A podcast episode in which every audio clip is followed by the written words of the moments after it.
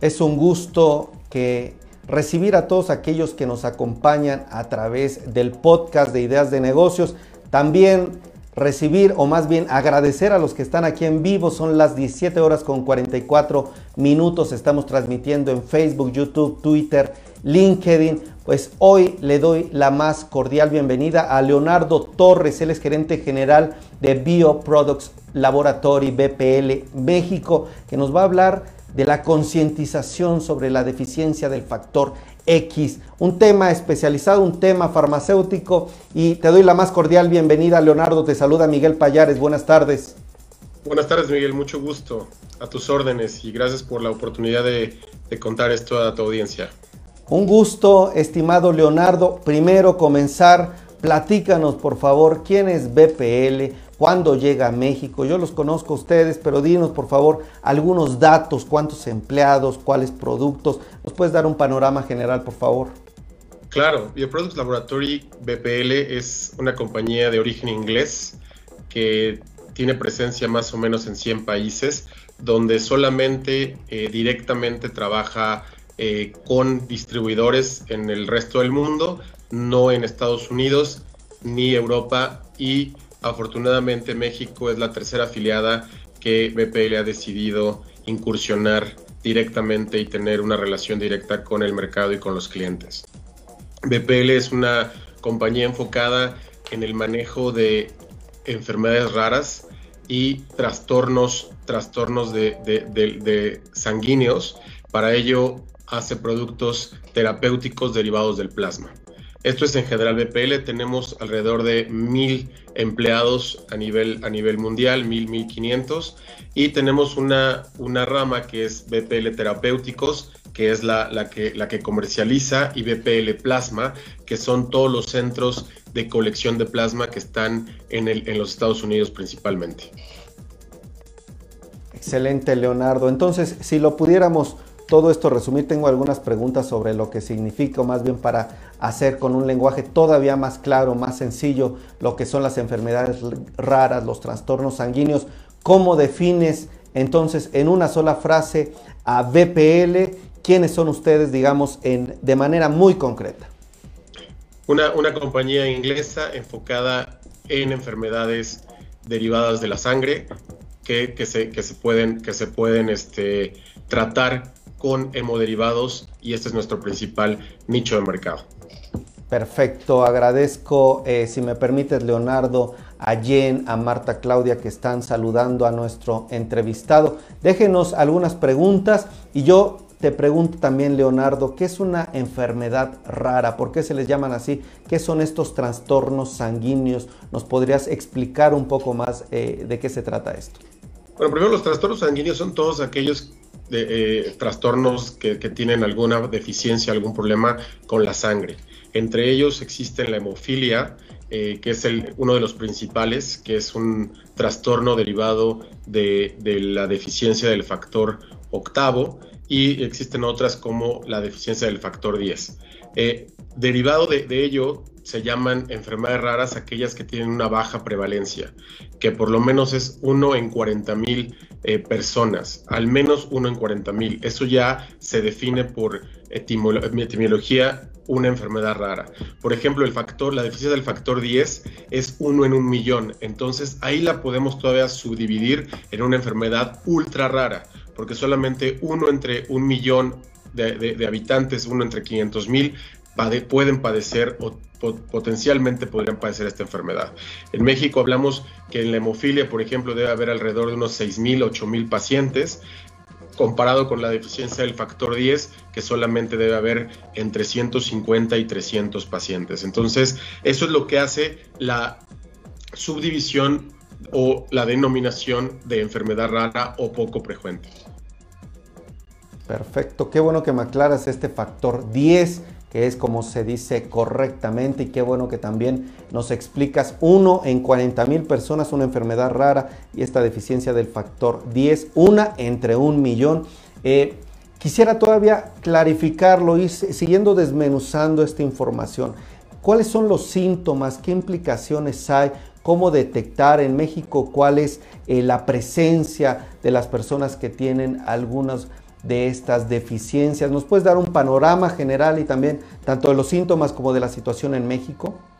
Claro, la, deficiencia del factor 10 es un, es un trastorno de coagulación, es decir, eh, el problema de la que, que, existe en la sangre es que algunos pacientes que tienen este tipo de problemas no coagulan o no tienen un factor definitorio para hacer homeostasis. La homeostasis es la, la coagulación correcta de la sangre. Entonces, al haber una deficiencia en algún factor, que existen 11 factores, desde el 1 hasta el 11, incluso hay 12 factores, eh, si tienen alguna deficiencia, pues tendrán una enfermedad específica. La deficiencia del factor 10 es súper importante porque es, es, donde se rige, el factor 10 es el que rige la coagulación de la sangre. Entonces, si existe la deficiencia del factor 10, puede haber trastornos de coagulación muy importantes. La deficiencia hereditaria es una enfermedad rara, que es a la que me refiero, y es por factores genéticos, es decir, que se, que se pasan por eh, las células y así entre los familiares se van se van se va generando esta, esta enfermedad. Los síntomas más prevalentes o mayores son los sangrados abundantes, que se pueden ver cuando un niño se cae, por ejemplo, tiene cualquier niño que pueda tener una pequeña herida, a los, a los, que les, a, los niños que tienen factor, deficiencia del factor 10 llegan a tener sangrados que, no puedes controlar y que al no controlarse pues puedes tener una trombosis o incluso llegar a poder perder la vida por la falta de sangre. Esto es, hablo de, si, te, si, te, golpeas en algún músculo, en, algún, en alguna, en alguna, en alguna eh, extremidad, etcétera. Pero si tu, tu, sangrado llega a ser en el cráneo, por ejemplo, pues puedes tener una muerte eh, súbita, ¿no? Otra, otros de los síntomas en las mujeres, por ejemplo, es en la menstruación, el, nivel de sangrado es tan fuerte que pueden llegar incluso a perder la conciencia. Entonces, es, los síntomas es la abundancia en los sangrados por una razón no aparente, es decir, por, porque no, no, no, no, no hay razón, simplemente son abundantes. Y eso es lo que puede caracterizar que haya una deficiencia de algún factor o algún trastorno de coagulación y en su caso la deficiencia del factor 10. Y para identificar de qué factor es el que estamos hablando se tienen que hacer estudios que identifiquen eh, los trastornos de coagulación y hay, hay estudios específicos para determinar qué tipo de factor es el que está teniendo deficiencia. Excelente, me quedan varias preguntas, voy a acelerar un poco, permíteme agradecer a Armando Huerta, también a Roberto Cornejo, a Mariel Medina que nos está acompañando también, a Jen Rosenfeld, gracias por estar aquí y leo sus comentarios. Creo que estamos dando respuesta también a parte de sus inquietudes, como el tema de los síntomas y demás. Pero les agradezco, por ejemplo, Armando, que nos estés preguntando esto, Roberto. Vámonos con otra pregunta, si me permites, Leonardo. ¿Qué tratamiento hay? A ustedes como BPL hacen investigación de este tipo? ¿Cuál es la oferta que hay en, el mercado para tratarse de estos temas? Eh, no sé, eh, ¿nos podrías explicar un poco? Sí, claro. Existen actualmente tratamientos que, son en base de plasma, entonces eh, hoy lo que existe en el mercado mexicano, y ahorita hablo un poquito más del mercado mundial porque cambia la terapéutica, pero en el mercado mexicano existe plasma fresco congelado, que es eh, el tratamiento que, se utiliza para este tipo de pacientes para poder eh, prevenir que no haya sangrados tan abundantes. Pero desafortunadamente no es un tratamiento específico porque no, no cambia el curso de la enfermedad ni tampoco termina con, digamos, con la deficiencia que se tiene. Entonces, actualmente BPL desde hace tres años en Estados Unidos lanzó un producto que es completamente específico, que tiene 99% de pureza de factor 10, es decir, es el reemplazo del factor 10 derivado de plasma. Esto es un, a través de la colección de plasma, se fracciona el plasma y se toma la proteína del factor 10 para hacerlo puro y que esto pueda ser después eh, formado en un, en un tratamiento terapéutico y ahí poderlo aplicar a las personas que sufren la deficiencia del factor 10 hereditario. Eh, este, este, este medicamento es, tiene una eficacia del 99% y una seguridad prácticamente del 95%, solo ha presentado algunos eventos adversos muy leves. Entonces, por eso es un producto que ya se ha aprobado por la FDA, por la EMA, por la agencia inglesa eh, y por otros países como Brasil.